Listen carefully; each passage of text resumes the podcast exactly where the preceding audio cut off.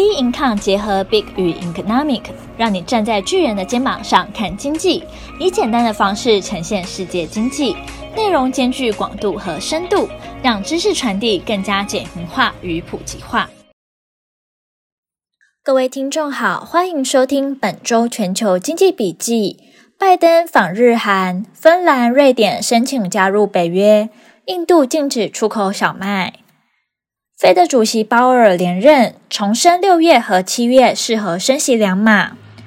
美国遭逢物价飞涨的局面，五月十二号，美国参议院周四投票确认鲍尔连任费的主席，肯定他有能力解决数十年来最高的通货膨胀。本周将聚焦于五月十八日，费的主席鲍尔发表谈话。先前他出席参院任命表决与媒体专访时，首度松口。坦言高通膨与海外经济疲软，恐妨害费的达成软着陆的目标。鲍尔重申，未来两次会议可能各升息零点五个百分点，但并不完全排除可能更大的幅度升息。上周，鲍尔表示，稳定的价格是经济的基石，随着利率上升的影响已经显著。费德控制通膨的战役将包含一些痛苦，但更糟的结果将是价格持续超速上涨。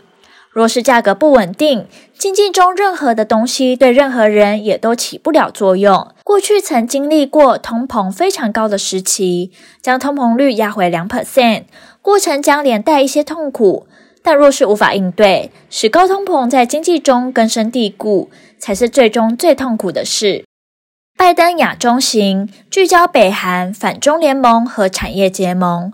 美国总统拜登将于五月二十号展开任内首次亚洲行，访问南韩与日本，将与南韩总统尹锡悦与韩国四大企业会面，聚焦北韩挑衅、经济安全与供应链，以及南韩如何参与国际等重要的议题。五月二十二号再转往日本。出席美日总统会谈和四方安全对话的领袖峰会。美国驻日大使伊曼纽称，拜登此行是对中共敲警钟，预告美国将在太平洋地区发挥强烈的存在感。美国总统拜登表示：“我们正在开启一个新时代，一个美国东南亚国协关系的新时代。”芬兰、瑞典申请加入北约。五月十五号，芬兰总统尼尼斯托和总理马林宣布，芬兰将申请加入北大西洋公约组织。芬兰决定加入北约，正式结束长期以来军事不结盟的立场。尼尼斯托说：“这是历史性的一刻，新时代就此展开。”在俄国入侵乌克兰后，芬兰做出重大的安全政策决定。民调显示，有超过七成的民众支持。政府决定申请加入北约。联合记者会上，马林说：“这个决定仍需经过国会的批准，才能进行下一步。希望国会接下来几天内便能通过申请加入北约的决定。”隔日，五月十六号，瑞典接着宣布申请加入北约，结束两百多年军事不结盟的立场，在国会仅十二趴的席次反对加入。首相安德森指出，还有很多人对瑞典加入北约有所疑虑，希望有更多的时间能够讨论这个议题。无论意见如何，他相信大家都有一个共识，那就是爱瑞典和支持瑞典代表的价值。安德森说，在这个危险的时刻，瑞典即将进入一个新的历史阶段，而瑞典将带着所有这些瑞典最好的能力，面对未来的挑战。由于北约三十个成员国必须一致同意发出邀请函，才会展开入会谈判。长期保持中立的北欧两国芬兰及瑞典皆有意加入北约。土耳其总统艾多根对此却表达反对的意见。五月十三号，艾多根声称芬兰、瑞典为恐怖组织的所在地。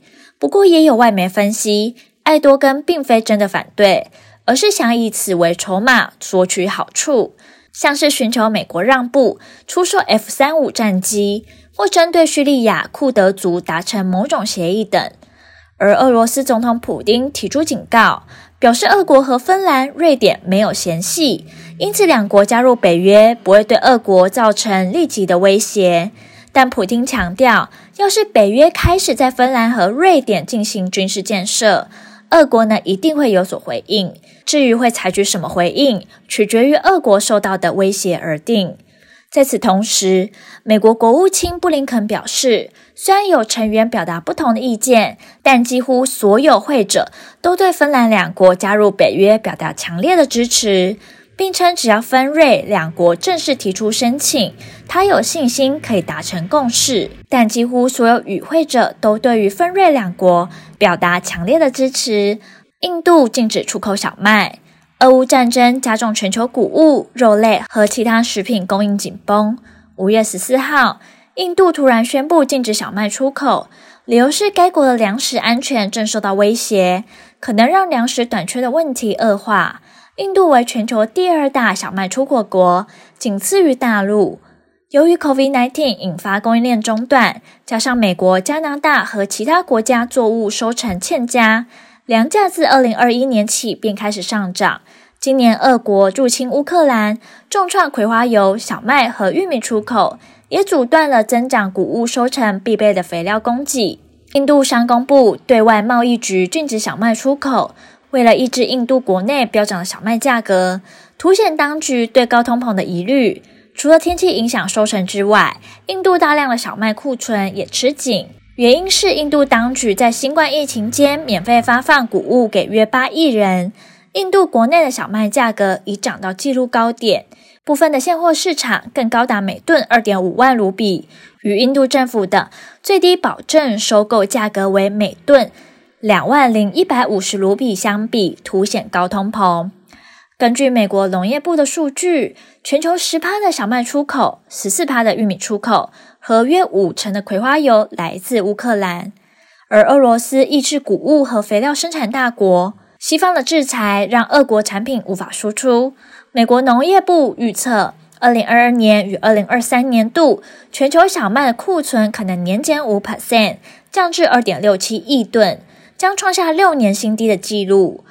联合国粮农组织 FAO 公布，四月粮食价格指数年增三十 percent。更较二零一九年同期，疫情尚未冲击供应链和农产品生产之前，飙涨六十 percent。高粮价也让全球富裕国家的消费者吃不消。根据美国劳工部数据显示，四月食品杂货价格较一年前同期窜升十点八 percent，创下一九八零年十一月以来最大年的升幅。联合国粮食计划署 WFP 官员警告。若是乌克兰港口持续遭到俄罗斯封锁，全球最快可能会在二零二三年面临粮食短缺。二零二二年以来，芝加哥期交所 CBOT 小麦期货价狂飙逾五十 percent，玉米期货价暴涨逾三十 percent，黄豆的期货价涨幅超过二十 percent。而后续的市场走势仍需持续关注将公布的重要经济数据。本周全球经济笔记。我们下周见。